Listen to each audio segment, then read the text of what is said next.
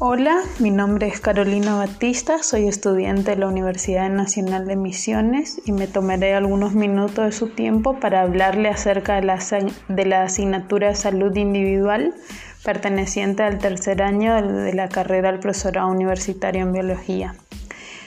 Les hablaré de las temáticas abordadas hasta el momento, como por ejemplo la salud mental del sujeto social, adolescencia y juventudes, riesgo y sexualidad, los cuales abrieron un abanico de conocimientos que no había profundizado anteriormente y que me han permitido tener otro punto de vista frente a estas temáticas.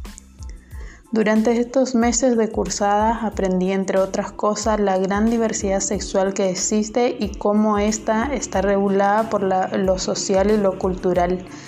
Antes de abordar y profundizar este tema, el término sexualidad lo relacionaba directamente con lo biológico, sin tener en cuenta la interacción entre dimensiones que influyen sobre la construcción de esta.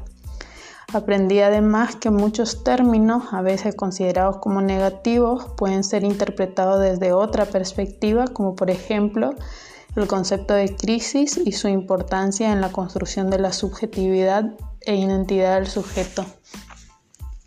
La percepción que tienen los jóvenes sobre el riesgo me pareció muy interesante porque considero que solo podemos construir, descubrir o comprender algo a través o a medida en que tomemos eh, riesgo, porque no hay un manual que, no, que nos indique que al hacer o aprender algo no vamos a, a correr algún, algún riesgo. Lo que necesito seguir reflexionando es sobre la salud mental del sujeto que es un proceso complejo de construcción social y engloba no solo al sujeto, sino también a los grupos sociales, instituciones, organizaciones y está presente en todas las instancias de la vida social. Considero que me falta reflexionar sobre la, relación que existe entre la salud mental del sujeto eh, con el mundo y consigo mismo.